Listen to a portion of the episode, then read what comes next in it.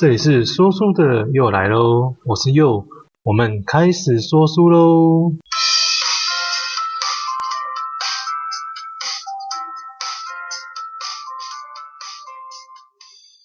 你是一位好人吗？常常把自己累个半死的烂好人吗？其实你很善良，但不应该因为你的善良而被常常委曲求全与牺牲。学会拒绝，就从现在开始。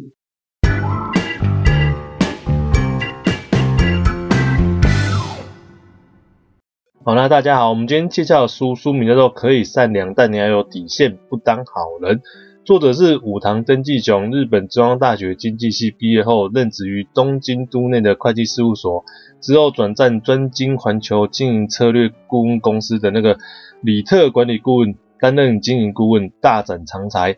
那二零零六年的时候出版的第一本著作，一举要升为畅销作家。那我觉得这本书适合，我觉得我想要推荐给就是你不知道如何说不啊，还有你害怕做自己人，就是不然就是你平常的生活啊，把自己弄得很累的那些人这样子。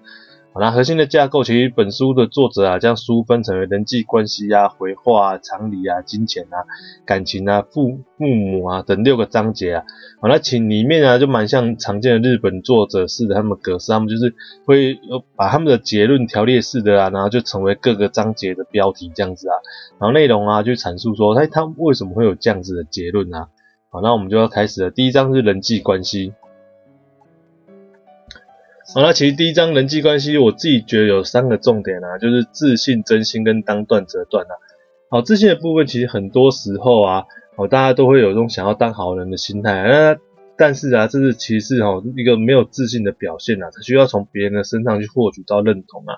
为了得到别人的认同啊，你就有可能要要求自己啊去做自己不喜欢的事情啊。好，那当然这样久而久之之后，你一定会身心疲惫啊。所以你要去找出自己的生活方式啊，了解自己想要的、你喜欢的，然后去做。其实你只要没有影响到别人啊，没有去犯法，或者没有去等等之类的，哦，其实别人眼光啊，并没有自己啊过得舒服来的重要。就是说，别人眼光里面看什么、想什么，有很重要吗？其实并没有啊，你自己过得舒服才是比较重要的。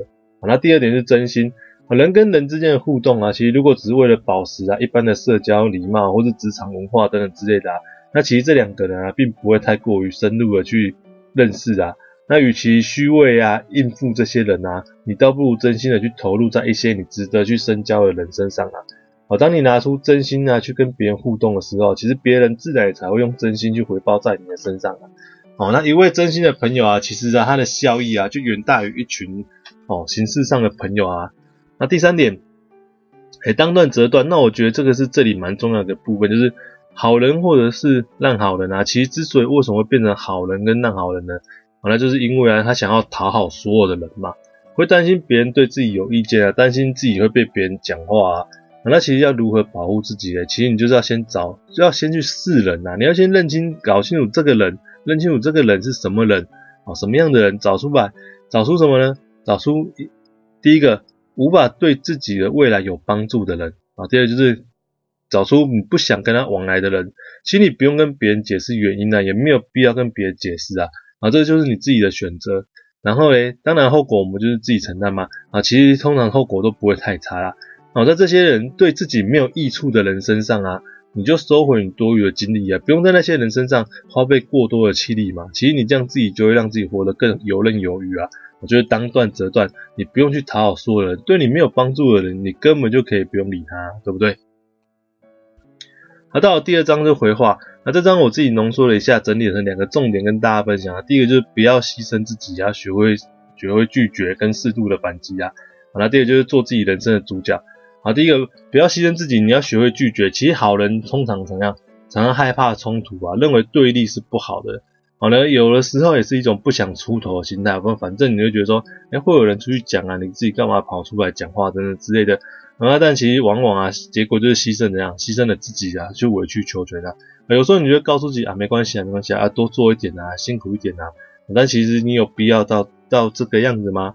哦，要去划清自己的界限，定出自己的原则啊。其实不合理的啊，不需要的啊，哦，你就要学会去拒绝。其实这样子啊，别人也会觉得跟你，因为别人也会觉得哦，感到对你感到可靠跟心安啊，也不会让自己哦，你也不会让自己一直受制于别人。然后自己第二个做自己人生的主角这个部分啊，其实好又有点牵扯到自信的部分啊。然后大家可以回去想一下，如果大家一起去餐厅点菜的时候啊，你会直接点自己想要吃的呢，还是会先观察大家吃什么，你再做决定呢？我作为认为啊，其实要活出自己的人生啊，当然不是马上就会一触可及的啦。很多人呢，可能从小的时候啊，我们父母就决定了啊，你要穿什么衣服啊，你念什么学校，你要学什么才艺啊，等等之类的。那其实你如何做回自己人生的主角呢？哦，不是继续做别人人生的配角呢？其实首先作者就提到了，你要先去了解自己做每一件事情，或是某每一个举动的原因是什么。啊，譬如说参加聚餐，啊，是因为你看大家都相处觉得很有趣，聊天很开心。哦，还是因为你只是因为办公室里的人都去了，你没有去很奇怪。所以说你要搞清楚，自清楚的去理解到跟了解到，到底为什么要去做这件事情的时候，啊，你要去做这件事情的理由是什么？哦，你当你懂了这些之后，你了解了这个些东西之后，你才有什么？你才有选择的权利嘛，你就可以选择去要不要去做。哦，这时候选择的权利就回到自己的手上了。你可以在评估判断之后啊，决定要不要去做这件事情啊，这样子啊，人生就会是自己的人生啊。啊，就当自己人生的主角了，不用再为别人而活了。然后，我们要进到第三章常理。好，那这章呢，我也挑了三个我觉得不错的观点来分享一下。第一个就是叛逆是与众不同啊。啊，那我们常常啊怕跟别人不一样，我们怕被贴标签。那其实这是一种自我的保护，没有错。但是你去想想那些成功的人士啊，或者身边你觉得很厉害的人啊，啊，其实通常他们都有自己很厉害的一套方法。不管是对于念书的方式，还是工作的态度，或等等之类的，他都有自己的做法、跟自己的想法、跟自己的习惯，他用他自己最习惯的方法，且最舒适、最适合他自己的方法去做事。而这个就不一定跟大家一样啊，对，有时候你会觉得，哦，对他来说，但是对他来说却是最有效率的。哦，所以其实适时的叛逆啊，你不一定是坏事啊。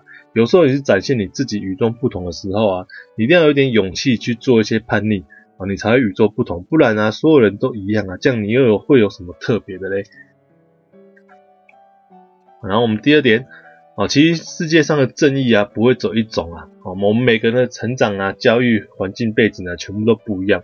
我作者有提到一个现象，就是说日本啊，这种重大天灾发生的时候啊，啊，不管是企业啊，或是家庭啊，其实你就是要避免欢乐的聚会，或是避免举办一些大型活动之类的啊，啊，他们对他们来说，这是一种自述啊。哦，就是一种自我的约束这样子哈，这是对于受害者家民的尊重啊。但是其实这是一种正这种的正义，就是所谓真正的正义吗？哦，像有人也反过来提出来，说明你在灾区举办活动啊，可以更快恢复该区的经济啊，你也可以让那区死气沉沉的氛围啊，转变成从赶快重新开始，转变成更正面的气氛啊等等之类的啊。好，那好人啊，通常就怎样，不会随着随意举着正义之剑去到处指责别人嘛。那其实却容易落入啊，像这种就是自诉的行为，就是被很容易被别人的正义之剑所指责嘛，对不对？这时候其实你只要清楚知道你自己的所作所为啊，有危害到别人吗？好，在没有危害到别人的情况之下，你也没有违法的情况之下，哦，那其实对于别人啊挥过来的正义之剑啊，你其实并不需要的那么的在意啊，因为哦，键盘魔人啊，正义魔人啊，他总是存在的，你也不可能符合所有人的正义啊。哦，所以世界的正义不是只有一种，一定要去认清到，你没有办法去满足所有人的要求，满足所有人的正义，其实你只要满足你自己的正义就可以了，这样子。然后再来就是破除世俗的眼光啊，其实人呢常常就给自己没有必要的压力啊，譬如说你穿的衣服啊，哦，那其实世俗眼光都是自己给自己的啊，哦，你觉得同事啊都穿名牌，或日常啊添购新衣服啊，你觉得自己是不是也要像他们一样啊？不然就会怪怪的啊。但是其实在意的只有你自己而已。啊，只要你自己的基本清洁还有外观注意好啊，你最简单的服饰啊，也会让人感觉到很舒服的。好，所以你常常啊，不要花俏啊，不特意的打扮啊，同时到最后会觉得说，哎，你生活很简单，会很羡慕你说可以简简单单的马上就可以出门啊，不用每天花很多时间在出门的准备啊。哦，所以其实你只要确立了你自己要的东西，哦，你自己想要过的生活，哦，你。很多时候啊，世俗的眼光的限制啊，其实你都可以放下，好，这样也会让自己啊更省时省力跟省精神啊，有自己更多的空间跟时间啊。好，在我们讲到第四章是金钱啊，这一章的部分我一样也整理了三个重点啊。第一个，好人啊很害怕去谈钱呐，啊，其实要去谈钱这件事情啊，哦，好人避免去谈钱，有时候会觉得说谈钱呐，可是我是不是很市侩啊，还是说谈钱感觉到很肤浅等等之类的啊。那其实从两个方面来看呢，我们小又在比较小的部分，其实说你跟周遭的人啊谈钱，其实你应该要谈得清清楚楚。一方面是怎样？我觉得一方面是保护自己啊，啊，不然你很容易被人家受到欺负啊。比如说，你公司一起订餐啊、订饮料啊，你该收的钱要收到，你就应该要收到，但是要清清楚楚啊，你不要去当烂好人嘛，不要觉得说把这些吃亏啊都自己吞啊。那其实那些偷鸡摸狗的人啊，既敢他既然他们都敢这么做了。哦，你就不要认为说他们啊，也会因为你帮他多付了五块十块啊，他们会感激啊。哦，所以你不要当软柿子，这样坏人只会变得变本加厉而已啊。这是小的部分，你就是举个例子这样子。那大的部分呢，其实你也要跟别身边的人去多多多聊聊啊，谈谈啊，什么投资理财等等之类的啊。哦，其实哈，为什么书作者会这样讲？他说一个人的智慧有限啊，你物以类聚啊。当你身边的人啊，都是一些理财高手，或者说会去注意到这些事情的时候啊，自然呢、啊，你自己自然而然在他们的耳濡目染之下、你也不会离得太远了。哦，所以啊，好人不要怕去谈到钱，谈钱不是一件很罪恶的事情啊。谈一下第二个，要勇敢的为自己开价。然后我觉得这个部分这一点我真的觉得蛮蛮重要的啊。那好人啊，其实真的要多多去学习啊，不管去应征新的公司啊，哦，要去争，勇于争取自己的福利啊，哦，还是说在别的情况，就是朋友请你帮忙的情况之下，其实如果他常常请你，譬如说啊，如果他常常请你，就是顺道载他去上下班啊，哦之类的，那其实你也不用客气，你该跟他收油钱啊，或者是该该什么样，你就应该去跟他收一下，或者你有水电的技能啊，还是你会做什么手工艺品的之类的啊，你每次都去帮忙的时候，其实你也应该要去收取一个合理的工资啊。哦，其实这不用担心说对方会觉得很怪啊，因为换过来想啊，如果你每次都找朋友来帮忙啊，然后他每次都没有收你钱啊，或是都没有，你都不用付出相对的代价，那你是不是觉得说心里面怪怪的？下次不好意思再找帮忙了。哦，所以在你付出时间跟技能去帮朋友的时候啊，其实要勇于帮自己开价，你找一个合理的价格，而不不仅可以怎样让只想占你便宜的小人离开之外啊，当然还是有这种人嘛。哦，你如果跟他收合理价，他就不来了。那其实这种人，我们也没什么必要跟他当朋友，对，就像前面讲的，嗯，刚当断则断嘛，对。那也会啊，如果你跟他说一个合理的价钱啊，也会让接受你帮助的人啊，心里面更没有负担嘛，因为他会觉得说，哦，好像不会每次请你帮忙你都不收钱，他的心理压力很大，他以后也不敢找你帮忙了。那其实如果这样子之后啊，哦，勇敢的为自己开价，以后你们的友谊啊，或许也会变得更好、更长存啊。好，第三个这个小恶的精神，就是一点点坏啊。那其实这个就是适时适量啊。我觉得是我我觉得啦，就是适时适量的贪贪小便宜啦。好人常常就被世俗的框架给束缚住啊。其实偶尔贪小便宜并没有无伤大雅。譬如说你去火锅店的时候，如果有一样东西哦，那个火锅都准备好了嘛，那个。菜都是菜盘是准备好的，然后如果有一样你不喜欢吃的火料在菜盘里面，那通常好人他就会觉得说，哎，店家提供的就是这样子啊，你为了避免人家的麻烦呢，也不要让自己觉得，啊，别不要让别人觉得自己很贪小便宜啊，那好人呢就算了，就就好，那可能那个火锅料有可能就把把它吃下去，或者他就不吃了，那就接受了。那其实有一点点的贪小便宜呢，你就可以问问服务生说，哎，我可不可以换一下这个内容物，换成我自己想要的或喜欢的？那其实通常大部分是可以的，那这些就算不可以，你也没有损失，不是吗？对不对？那也还有另外一种情况，譬如说你要去一家餐厅用餐啊，如果不是亲子餐厅啊，你有带小孩的时候，其实进去之前啊，你就先跟问一下，哎，带小孩子方不方便啊？如果对方答应了，那这样其实其实用餐的时候，就算小孩子很吵闹啊，或者吃的满地都是啊，哦，至少你有先问过了吧？其实这样好像罪恶感就会减少一点啊。好，当然啊，我跟作者啊，就不是说要我们去做很傲的傲 K 的意思啊。那其实就是说，在有一些些情况之下，有一点点的贪小便宜，有一点点的小恶啊，啊，其实会让你自己在过生活跟过日子的时候啊，就更加轻松啊。但是不用把自己的压力弄到那么大嘛，对不对？啊，但是一定要切记。我们不是要当那种完全不顾别人感受的自我主义者啊！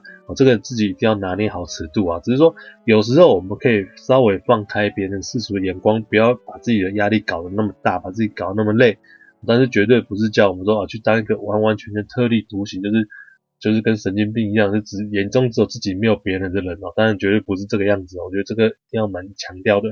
哦，书里面作者也蛮一直强调这个这一点，这样子。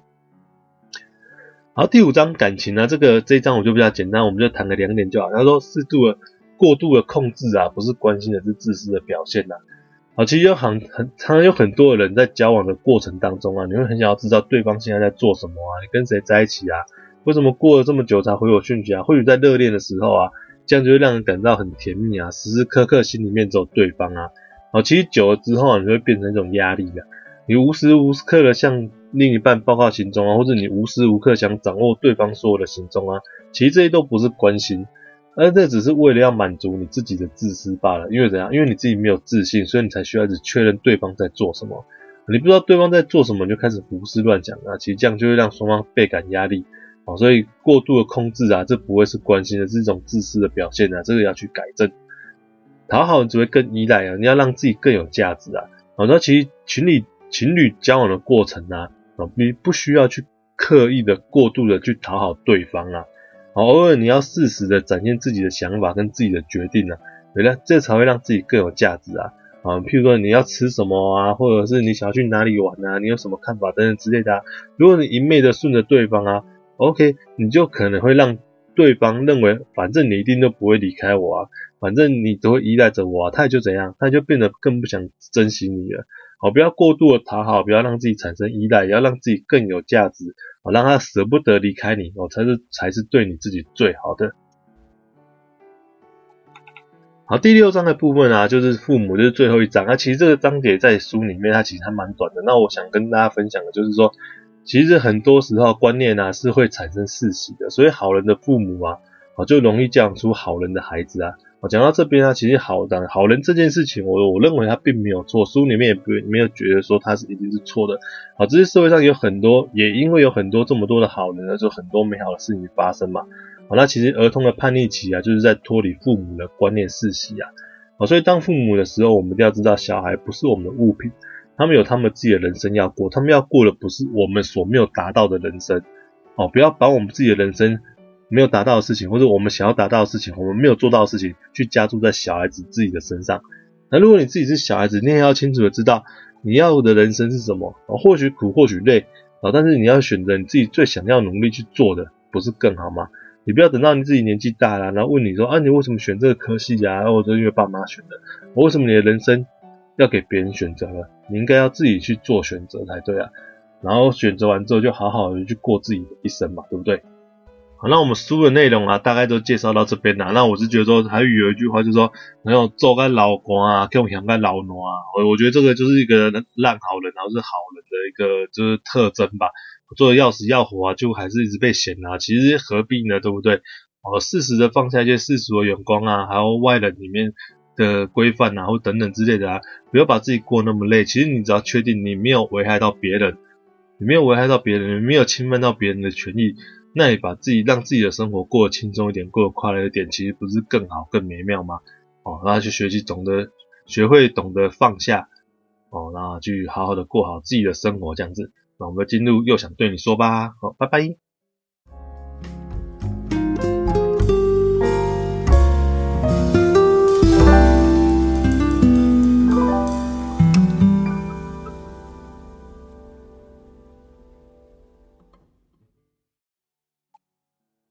好好，又想对你说，其实大家好，我这礼拜，我应该说上礼拜我去教招一个礼拜回来，那那上一集其实就是去教招当天录的。啊，所以我为了录好之后才出门啊，所以有点赶啊，品质可能差一点点，然后就请大家见谅一下。那其实而且啊，我还有还有教招迟到，多留一个小时补训我才离开。那我分享一下我这次教招的心得好了。啊，其实我是干部啊，所以我去要七天啊，那实勤兵是五天啊，一般兵是六天啊。啊，实勤兵是六天啊，一般兵是五天这样子啊。那我认为啊，我也观察到一个现象，就是说其实大家。都蛮不愿意回去的啊，就是回去教召这一次。其实我自己也没有很想回去啊，因为你关在里面七天，然后疫情又那么严重，其实我真的很担心呐。然后我们在关里面关了七天的时候，其实也搓了三次的鼻孔，做了三次的快筛。好了，好，那这不是重点。那我就觉得说，你会发现呢，每一个人啊，其实都每一个人啊，不同的处理模式跟不同的就是在里面度过的心态啊。好了，我们这一个连的干部啊都很团结，我们只有九个人而已。那其实事情呢，我们都把它处理的妥妥当当的啊。然后我也问他们说，哎，他们干嘛这么认真啊？不是教招而已嘛？那其实他们也回馈给我，就是说，哎，我觉得说，哎，因为其实教招只有七天，它是一个有期限的，他看到终点啊，所以他们愿意好好的去付出，把事情做好。然后觉得就这是对自己的负责这样子。那我觉得这个是件很棒的事情啊。那我也有看到另外一种的极端，就是说，诶，有一部分啊被召回的士兵啊，你在上课跟行尸走肉一样啊。你整天整整的五天，你都魂不守舍啊！其实我觉得这个就真的是自己浪费自己的五天、啊。因为我不管，我觉得不管你或多或少，其实你这些上课内容啊，对你一定会有所帮助啊。啊，当然有些课的课的内容是真的蛮蛮无聊的啦。那其实啊，如果你上课找不到你的，你可以学习的东西，其实那你就交交朋友嘛。有些我看这些人好像也没有，他就只是。来这里就真的完完全全虚度五天，那我真的觉得就是就就蛮浪费的。你交交朋友啊，你就跟他换换赖啊，你怎么知道以后你不会用到这个人的人脉，对不对？但是你如果自己直接直接就放弃了这五天呐，那其实我觉得我我认为这才是完完全全真正的去浪费你自己的时间呐。好，那尤其是啊，我们这次招训的，因为我是军医的，然后我们是军医部队嘛，那所以其实很多上课的内容啊，其实都还蛮实用的啊。好，有些这种实学包扎啊，这种 CP 啊等等之类的啊。好，其实你不要为什么要自己浪费自己五天呢？其实这是我想不懂的地方。那其实最后我就认为这个是态度的差异啊。然后有些人干部为什么会当当干部当干部？其实他真的态度上有差啊。这个态度会决定蛮多的事情的，决定你未来会更好或是更坏啊。好，那我们就回到我们。今天讲的这本书上面，那这本书讲的内容，其实我觉得它蛮不会不会很困难啊。那但是因为它是条例式的，一条一条的啊，所以有时候我自己觉得，我自己在整理这种条例式的书本的时候，其实有点有点蛮困难，因为我要把它汇整起来，要把它讲出来。所以我有时候你讲了，我可能断来去怎么一下子每个章节或者是这样，就是切断切断切断，就这个我没办法，因为。我可能还就是要慢慢的去练习，有自己也要慢慢的去学习，到底我怎么样去把这个事情给做好这样子。然后，那我就是说，那个这本书啊，就很蛮适合零星时间的，你就拿出来加减看一看，因为我觉得内容真的都蛮简单的。好，那曾经呢，我也是一个烂好人呐，就其实我在军中，我还在当排长的时候啊，啊那时候很菜，我们什么都不会嘛，我们怕学长不教你啊，我们怕士官不帮我啊，对不对？他说我就拼命的去讨好别人啊，拼命的去做啊，好像说我做多一点，做做多，至少我们没有功劳有苦劳嘛，对不对？有时候那时候以前会有一种这种心态啊，好了，当然我运气还不错，遇到的人都都蛮好的，所以我所以我的结局也还得不还不错啊。那其实那段时间呢，我们就把自己啊。过得很累很辛苦啊，那其实慢慢的，我说离开了军中嘛，然后在社会上稍微滚一滚之后，其实我也开始学会放下，放下什么？你放下世俗的眼光，放下呃，就是或许我们就是如此的平凡，然后不再执着说我们一定要跟别人不一样，我们一定要很厉害等等之类，我们学会倾听了自己啊，而不是忙忙碌碌的去为别人而活啊。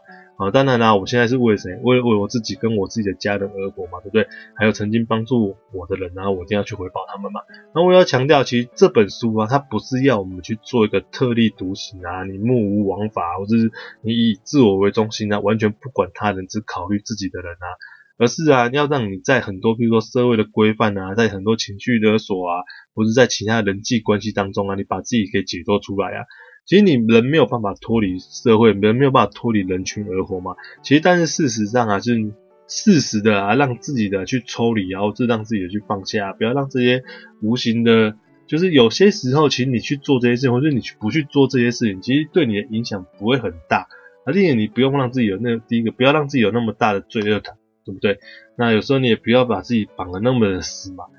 我要知道啊，其实很多时候啊，最重要的问题就是在什么？在自己心里面那道坎过不去而已啊！啊，其实你只要学会了放下，你学会了稍微不要顾那么多的世俗的眼光啊，稍微活得像自己一点啊，啊，让自己快乐一点啊。其实我觉得这是没有错的啊，啊，也没有罪啊。我这书的重点，我想作者应该是比较想要强调这个样子啊。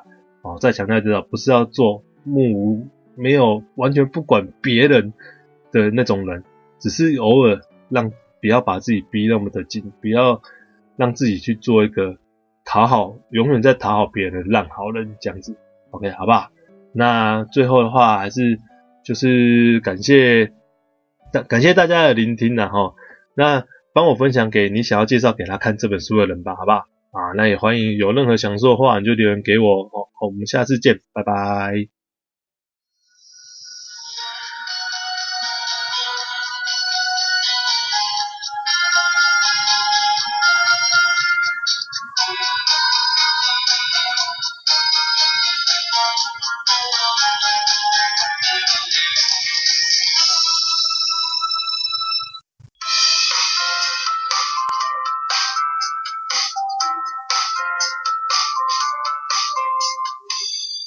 这里是说书的又来喽，我是又，我们开始说书喽。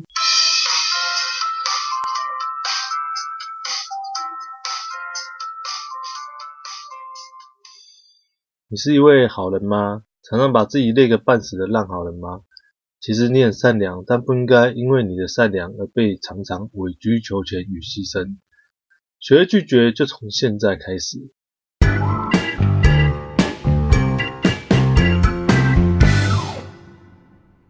好，那大家好，我们今天介绍的书书名叫做《可以善良，但你要有底线，不当好人》。作者是武堂登纪雄，日本中央大学经济系毕业后，任职于东京都内的会计事务所，之后转战专精环球经营策略顾问公司的那个里特管理顾问，担任经营顾问，大展长才。那二零零六年的时候，出版的第一本著作，一举要升为畅销作家。那我觉得这本书适合。我觉得我想要推荐给就是你不知道如何说不啊，还有你害怕做自己的，就是不然就是你平常的生活啊，把自己弄得很累的那些人这样子。好啦，核心的架构其实本书的作者啊，将书分成为人际关系啊、回话啊、常理啊、金钱啊、感情啊、父父母啊等六个章节啊。好，那请里面啊就蛮像常见的日本作者式的他们格式，他们就是会把他们的结论条列式的啊，然后就成为各个章节的标题这样子啊，然后内容啊就阐述说，哎，他为什么会有这样子的结论啊？好，那我们就要开始了。第一章是人际关系。好，那其实第一章人际关系，我自己觉得有三个重点啊，就是自信、真心跟当断则断啊。好，自信的部分其实很多时候啊，哦，大家都会有一种想要当好人的心态啊，那但是啊，这是其实哦一个没有自信的表现啊，他需要从别人的身上去获取到认同啊。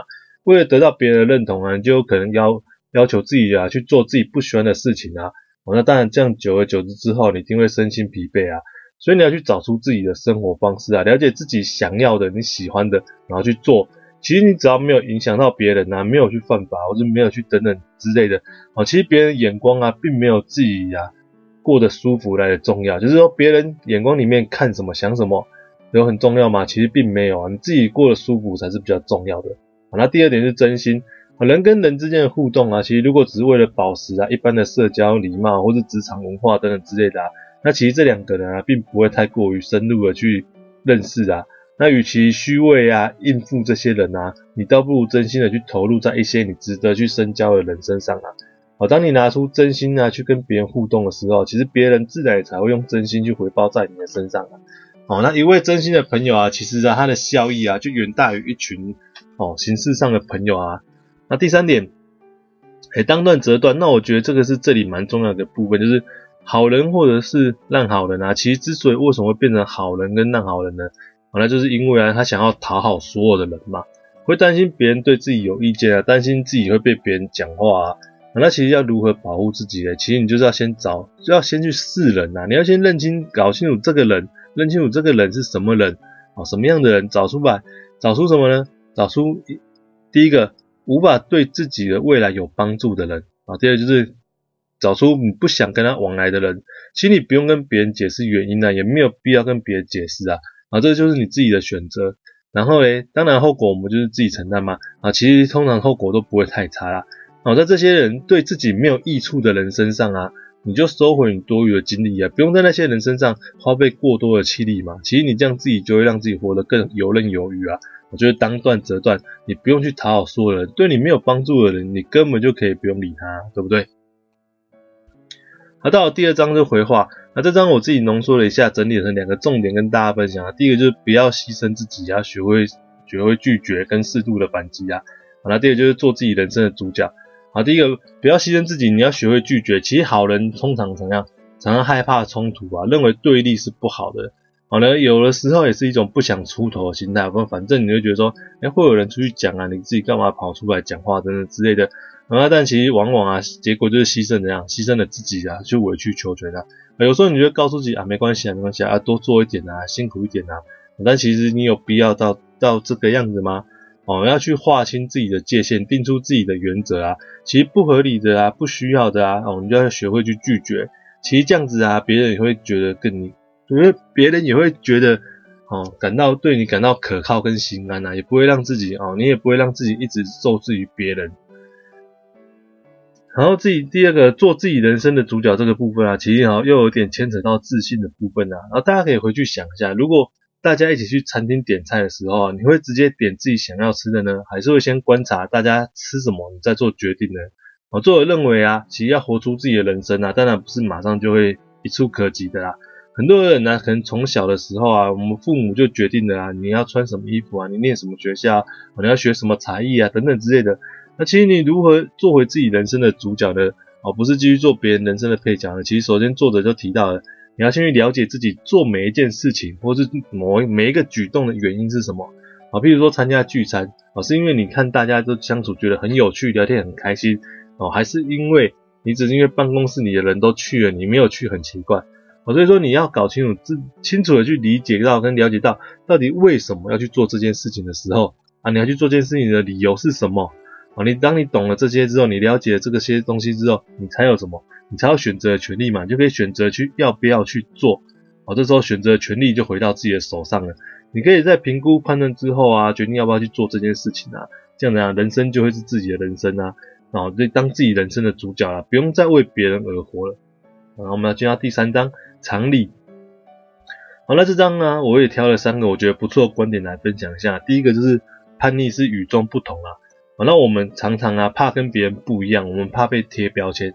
那其实这是一种自我的保护，没有错。但是你去想想那些成功的人士啊，或者身边你觉得很厉害的人呐，啊，其实通常他们都有自己很厉害的一套方法啊，不管是对于念书的方式，还是工作的态度，或等等之类的，他都有自己的做法，跟自己的想法，跟自己的习惯，他用他自己最习惯的方法，且最舒适、最适合他自己的方法去做事。然后这个就不一定跟大家一样啊，对，有时候你会觉得，哦，对他来说。但是对他来说却是最有效率的哦，所以其实适时的叛逆啊，你不一定是坏事啊。有时候也是展现你自己与众不同的时候啊，一定要有点勇气去做一些叛逆啊，你才会与众不同。不然啊，所有人都一样啊，这样你又有会有什么特别的嘞？然后我们第二点啊，其实世界上的正义啊，不会走一种啊，我们每个人的成长啊、教育环境背景啊，全部都不一样。我作者有提到一个现象，就是说日本呢，有重大天灾发生的时候啊，啊，不管是企业啊，或是家庭啊，其实你就是要避免欢乐的聚会，或是避免举办一些大型活动之类的啊。啊，他们对他们来说，这是一种自诉啊，啊，就是一种自我的约束这样子哈。这是对于受害者家民的尊重啊。但是其实这是一种正这种的正义，就是所谓真正的正义吗？啊，就有人也反过来提出来，说明你在灾区举办活动啊，可以更快回复。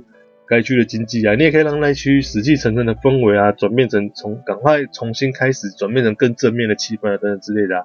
好，那好人啊，通常就怎样，不会随着随意举着正义之剑去到处指责别人嘛。那其实却容易落入啊，像这种就是自诉的行为，就是被很容易被别人的正义之剑所指责嘛，对不对？这时候其实你只要清楚知道你自己的所作所为啊，有危害到别人吗？好，在没有危害到别人的情况之下，你也没有违法的情况之下。哦，那其实对于别人啊挥过来的正义之剑啊，你其实并不需要的那么的在意啊，因为哦键盘魔人啊，正义魔人啊，他总是存在的，你也不可能符合所有人的正义啊，哦，所以世界的正义不是只有一种，一定要去认清到，你没有办法去满足所有人的要求，满足所有人的正义，其实你只要满足你自己的正义就可以了，这样子。然后再就是破除世俗的眼光啊，其实。人呢，常常就给自己没有必要的压力啊，譬如说你穿的衣服啊，啊，那其实世俗眼光都是自己给自己的啊，啊，你觉得同事啊都穿名牌，或日常常添购新衣服啊，你觉得自己是不是也要像他们一样啊？不然就会怪怪的啊，但是其实在意的只有你自己而已，啊，只要你自己的基本清洁还有外观注意好啊，你最简单的服饰啊，也会让人感觉到很舒服的，啊，所以你常常啊，不要。花俏啊，不特意的打扮啊，同时到最后会觉得说，哎、你生活很简单，会很羡慕你说可以简简单单的马上就可以出门啊，不用每天花很多时间在出门的准备啊。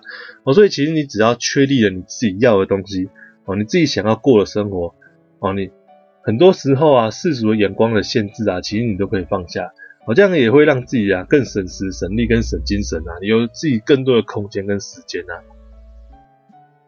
好，在我们讲到第四章是金钱啊，这一章的部分我一样也整理了三个重点啊。第一个，好人呢、啊、很害怕去谈钱呐，啊，其实要去谈钱这件事情啊，哦，好人避免去谈钱，有时候会觉得说谈钱呐，可是我是不是很市侩啊，还是说谈钱感觉到很肤浅等等之类的啊？那其实从两个方面来看呢，我们小就在比较小的部分，其实说你跟周遭的人啊谈钱，其实你应该要谈得清清楚楚。一方面是怎样？我觉得一方面是保护自己啊，啊，不然你很容易被人家受到欺负啊。比如说，你公司一起订餐啊、订饮料啊，啊，你该收的钱要收到，你就应该要收到，但是要清清楚楚啊，你不要去当烂好人嘛，不要觉得说、把这些吃亏啊都自己吞啊。那其实那些偷鸡摸狗的人啊，既敢他既然他们都敢这么做了。哦，你就不要认为说他们啊，也会因为你帮他多付了五块十块啊，他们会感激啊。哦，所以你不要当软柿子，这样坏人只会变得变本加厉而已啊。这是小的部分，你就是举个例子这样子。那大的部分呢，其实你也要跟别身边的人去多多多聊聊啊，谈谈啊，什么投资理财等等之类的啊。哦，其实哈，为什么书作者会这样讲？他说一个人的智慧有限啊，你物以类聚啊。当你身边的人啊，都是一些理财高手，或者说会去注意到这些事情的时候啊，自然呢、啊，你自己自然而然在他们的耳濡目染之下、你也不会离得太远了。哦，所以啊，好人不要怕去谈到钱，谈钱不是一件很罪恶的事情啊。谈一下第二个，要勇敢的为自己开价。然后我觉得这个部分这一点我真的觉得蛮蛮重要的。然后。那好人呢、啊，其实真的要多多的去学习啊，不管去应征新的公司啊，哦，要去争，勇于争取自己的福利啊，哦，还是说在别的情况，就是朋友请你帮忙的情况之下，其实如果他常常请你，譬如说啊，如果他常常请你，就是顺道载他去上下班啊，哦之类的，那其实你也不用客气，你该跟他收油钱啊，或者是该该什么样，你就应该去跟他收一下，或者你有水电的技能啊，还是你会做什么手工艺品的之类的啊，你每次都去帮忙的时候，其实你也应该要去收取一个合理的工资啊。哦，其实这不用担心说对方会觉得很怪啊，因为换过来想啊，如果你每次都找朋友来帮忙啊，然后他每次都没有收你钱啊，或是都没有，你都不用付出相对的代价，那你是不是觉得说心里面怪怪的？下次不好意思再找帮忙了。哦，所以在你付出时间跟技能去帮朋友的时候啊，其实要勇于帮自己开价，你找一个合理的价格，而不不仅可以怎样让只想占你便宜的小人离开之外啊，当然还是有这种人嘛。哦，你如果跟他收合理价，他就不来了。那其实这种人，我们也没什么必要跟他当朋友，对，就是像前面讲的，嗯，当当断则断嘛，对。那也会啊，如果你跟他收一个合理的价钱啊，也会让接受你帮助的人啊，心里面更没有负担嘛，因为他会觉得说，哦，好像不会每次请你帮忙你都不收钱，他的心理压力很大，他以后也不敢找你帮忙了。那其实如果这样子之后啊，哦，勇敢的为自己开价，以后你们的友谊啊，或许也会变得更好、更长存啊。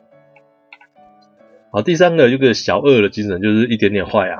那其实这个就是适时适量啊，我觉得是我我觉得啦，就是适时适量的贪贪小便宜啦。好人常常就被世俗的框架给束缚住啊。其实偶尔贪小便宜并没有无伤大雅。譬如说你去火锅店的时候，如果有一样东西哦，那个火锅都准备好了嘛，那个。菜都是菜盘是准备好的，然后如果有一样你不喜欢吃的火料在菜盘里面，那通常好人他就会觉得说，哎，店家提供的就是这样子啊，你为了避免人家的麻烦呢，也不要让自己觉得，啊，别不要让别人觉得自己很贪小便宜啊，那好人呢就算了，就就好，那可能那个火锅料有可能就把把它吃下去，或者他就不吃了，那就接受了。那其实有一点点的贪小便宜呢，你就可以问问服务生说，哎，我可不可以换一下这个内容物，换成我们自己想要的或喜欢的？那其实通常大部分是可以的，那这些就算不可以，你也没有损失，不是吗？对不对？那也还有另外一种情况，譬如说你要去一家餐厅用餐啊，如果不是亲子餐厅啊，你有带小孩的时候，其实进去之前啊，你就先问一下，哎，带小孩子方不方便啊？如果对方答应了，那这样其实其实用餐的时候，就算小孩子很吵闹啊，或者吃的满地都是啊，哦，至少你有先问过了吧？其实这样好像罪恶感就会减少一点啊。哦，当然啊，我跟作者啊，就不是说要我们去做很傲的傲 K 的意思啊。那其实就是说，在有一些些情况之下，有一点点的贪小便宜，有一点点的小恶啊，啊，其实会让你自己在过生活跟过日子的时候啊，就更加轻松啊。但是不用把自己的压力弄到那么大嘛，对不对？啊，但是一定要切记。哦我们不是要当那种完全不顾别人感受的自我主义者啊！哦这个自己一定要拿捏好尺度啊。只是说，有时候我们可以稍微放开别人世俗的眼光，不要把自己的压力搞得那么大，把自己搞得那么累。但是绝对不是叫我们说啊，去当一个完完全全特立独行，就是就是跟神经病一样，是只眼中只有自己没有别人的人哦。当然绝对不是这个样子哦。我觉得这个一定要蛮强调的。哦，书里面作者也蛮一直强调这个这一点这样子。好，第五章感情呢，这个这一章我就比较简单，我们就谈个两点就好。他说，适度的、过度的控制啊，不是关心的，是自私的表现呐。好，其实有很很常常有很多的人在交往的过程当中啊，你会很想要知道对方现在在做什么啊，你跟谁在一起啊，为什么过了这么久才回我讯息啊？或许在热恋的时候啊，这样就会让人感到很甜蜜啊，时时刻刻心里面只有对方啊。好，其实久了之后啊，你会变成一种压力啊。你无时无刻的像另一半报告行踪啊，或者你无时无刻想掌握对方所有的行踪啊，其实这些都不是关心，而这只是为了要满足你自己的自私罢了。因为怎样？因为你自己没有自信，所以你才需要一直确认对方在做什么。你不知道对方在做什么，你就开始胡思乱想啊，其实这样就会让双方倍感压力啊。所以过度的控制啊，这不会是关心的，是一种自私的表现啊，这个要去改正。讨好只会更依赖啊，你要让自己更有价值啊。好，那其实情侣。情侣交往的过程啊，啊，你不需要去刻意的过度的去讨好对方啊，偶尔你要适时的展现自己的想法跟自己的决定啊，原来这才会让自己更有价值啊，啊，譬如说你要吃什么啊，或者是你想要去哪里玩啊，你有什么看法等等之类的，如果你一昧的顺着对方啊，OK，你就可能会让对方认为，反正你一定都不会离开我啊，反正你都会依赖着我啊，他也就怎样，他就变得更不想珍惜你了。哦，不要过度的讨好，不要让自己产生依赖，也要让自己更有价值。哦，让他舍不得离开你，哦，才是才是对你自己最好的。好，第六章的部分啊，就是父母，就是最后一章。那其实这个章节在书里面，它其实还蛮短的。那我想跟大家分享的就是说，其实很多时候观念啊是会产生世袭的，所以好人的父母啊，哦，就容易教养出好人的孩子啊。讲到这边呢，其实好的好人这件事情，我我认为他并没有错，书里面也不没有觉得说他是一定是错的。好，这是社会上有很多，也因为有很多这么多的好人呢，就很多美好的事情发生嘛。好，那其实儿童的叛逆期啊，就是在脱离父母的观念世袭啊。好，所以当父母的时候，我们一定要知道，小孩不是我们的物品，他们有他们自己的人生要过，他们要过的不是我们所没有达到的人生。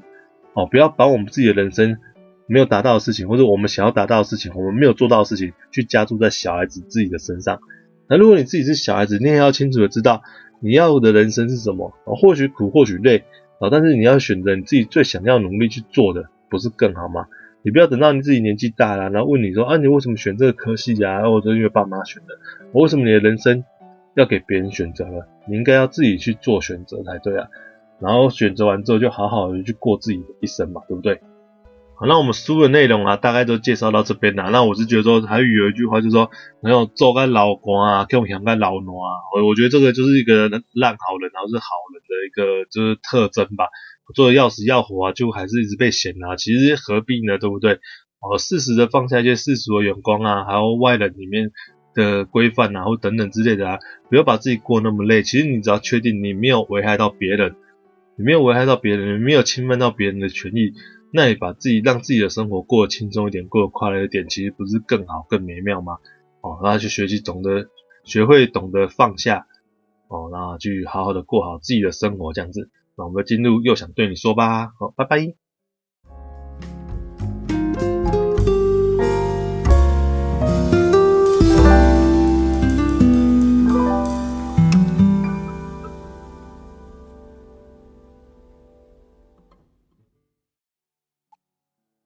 哦，好，又想对你说，其实大家好，我这礼拜，我应该说上礼拜我去教招一个礼拜回来，那那上一集其实就是去教招当天录的啊，所以我为了录好之后才出门啊，所以有点赶啊，品质可能差一点点，然后就请大家见谅一下。那其实而且啊，我还有还有教招迟到，多留一个小时补训我才离开。那我分享一下我这次教招的心得好了。啊，其实我是干部啊，所以我去要七天，然后那实习兵是五天啊，一般兵是六天啊。呃，一实习兵是六天呐、啊，一般兵是五天这样子啊。那我认为啊，我也观察到一个现象，就是说，其实大家都蛮不愿意回去的啊，就是回去教召这件事情。其实我自己也没有很想回去啊，因为你关在里面七天，然后疫情又那么严重，其实我真的很担心呐、然后我们在关里面关了七天的时候，其实也搓了三次的鼻孔，做三次的快筛。好，好，那这不是重点。那我就觉得说，你会发现啊，每一个人啊，其实都每一个人啊，不同的处理模式跟不同的就是在里面度过的心态啊。好了，我们这一个连的干部啊都很团结，我们只有九个人而已。那其实事情呢、我们都把它处理的妥妥当当的啊。然后我也问他们说，哎、他们干嘛这么认真啊？不是教招而已嘛？那其实他们也回馈给我，就是说，哎、欸，我觉得说，哎、因为其实教招只有七天，它是一个有期限的，他看到终点啊，所以他们愿意好好的去付出，把事情做好。他就觉得说这是对自己的负责这样子。那我觉得这个是件很棒的事情啊。那我也有看到另外一种的极端，就是说，诶，有一部分啊被召回的士兵啊，你在上课跟行尸走肉一样啊。你整天整整的五天，你都魂不守舍啊！其实我觉得这个就真的是自己浪费自己的五天呐、因为我不管，我觉得不管你或多或少，其实你这些上课内容啊，对你一定会有所帮助啊。啊，当然有些课的课的内容是真的蛮蛮无聊的啦。那其实啊，如果你上课找不到你的，你可以学习的东西，其实那你就交交朋友嘛。有些我看这些人好像也没，他就只是。来这里就真的完完全全虚度五天，那我真的觉得就是就就蛮浪费的。你交交朋友啊，你就跟他换换赖啊，你怎么知道以后你不会用到这个人的人脉，对不对？但是你如果自己直接直接就放弃了这五天呐，那其实我觉得我我认为这才是完完全全真正的去浪费你自己的时间呐。好，那尤其是啊，我们这次招训的，因为我是军医的，然后我们是军医部队嘛，那所以其实很多上课的内容啊，其实都还蛮实用的啊。好，就这种止血包扎啊，这 CP 啊等等之类的。其实你不要为什么要自己浪费自己五天呢？其实这是我想不懂的地方。那其实最后我就认为这个是态度的差异啊。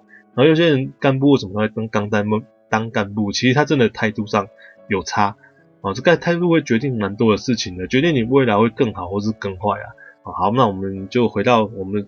今天讲的这本书上面，那这本书讲的内容，其实我觉得它蛮不会不会很困难啊。那但是因为它是条例式的，一条一条的啊，所以有时候我自己觉得，我自己在整理这种条例式的书本的时候，其实有点有点蛮困难的，因为我要把它汇整起来，要把它讲出来。所以我有时候你讲了，我可能断来去怎么一下子每个章节或者是这样，就是切断切断切断，就这个我没办法，因为我可能还就是要慢慢的去练习，自己也要慢慢去学习，到底我怎么样去把这个事情给做好这样子，哈。那我就是说，那个这本书啊，就很蛮适合零星时间的，你就拿出来加减看一看，因为我觉得内容真的都蛮简单的。好，那曾经呢，我也是一个烂好人呐，就其实我在军中，我还在当排长的时候啊，啊那时候很菜，我们什么都不会嘛，我们怕学长不教你啊，我们怕士官不帮我啊，对不对？他说我就拼命的去讨好别人啊，拼命的去做啊，好像说我做多一点，做做多。至少我们没有功劳有苦劳嘛，对不对？有时候那时候以前会有一种这种心态啊。好了，当然我运气还不错，遇到的人都都蛮好的，所以我所以我的结局也还得不还不错啊。那其实那段时间呢，我们就把自己啊过得很累很辛苦啊。那其实慢慢的，我说离开军中嘛，好在社会上稍微滚一滚之后，其实我也开始学会放下，放下什么？你放下世俗的眼光，放下了，就是或许我们就是如此的平凡，然后不再执着说我们一定要跟别人不一样，我们一定要很厉害等等之类。我们学会倾听了自己呀，而不是忙忙碌碌的去为别人而活啊。啊，当然啦，我现在是为谁？为为我自己跟我自己的家人而活嘛，对不对？还有曾经帮助我的人啊，我一定要去回报他们嘛。那我要强调，其实这本书啊，它不是要我们去做一个特立独行啊，你目无王法，或者是你以自我为中心啊，完全不管他人，只考虑自己的人啊，而是啊，要让你在很多，比如说社会的规范啊，在很多情绪勒索啊，或者在其他人际关系当中啊，你把自己给解脱出来啊。其实你人没有办法脱离社会，人没有办法脱离人群而活嘛。其实，但是事实上啊，就是适时的啊，让自己的去抽离，然后就让自己的去放下，不要让这些无形的，就是有些时候，其实你去做这些事情，或者你去不去做这些事情，其实对你的影响不会很大。而且你不用让自己有那第一个，不要让自己有那么大的罪恶感，对不对？那有时候你也不要把自己绑得那么死嘛。我要知道啊，其实很多时候啊，最重要的问题就是在什么？在自己心里面那道坎过不去而已啊！啊，其实你只要学会了放下，你学会了稍微不要顾那么多的世俗的眼光啊，稍微活得像自己一点啊，啊，让自己快乐一点啊。其实我觉得这是没有错的啊，啊，也没有罪啊。啊，这书的重点，我想作者应该是比较想要强调这个样子啊。啊，再强调知道，不是要做目无没有完全不管别人的那种人，只是偶尔让。不要把自己逼那么的紧，不要让自己去做一个讨好，永远在讨好别人的烂好人这样子，OK，好不好？那最后的话还是就是感谢大感谢大家的聆听然后，那帮我分享给你想要介绍给他看这本书的人吧，好不好？啊，那也欢迎有任何想说的话你就留言给我，哦，我们下次见，拜拜。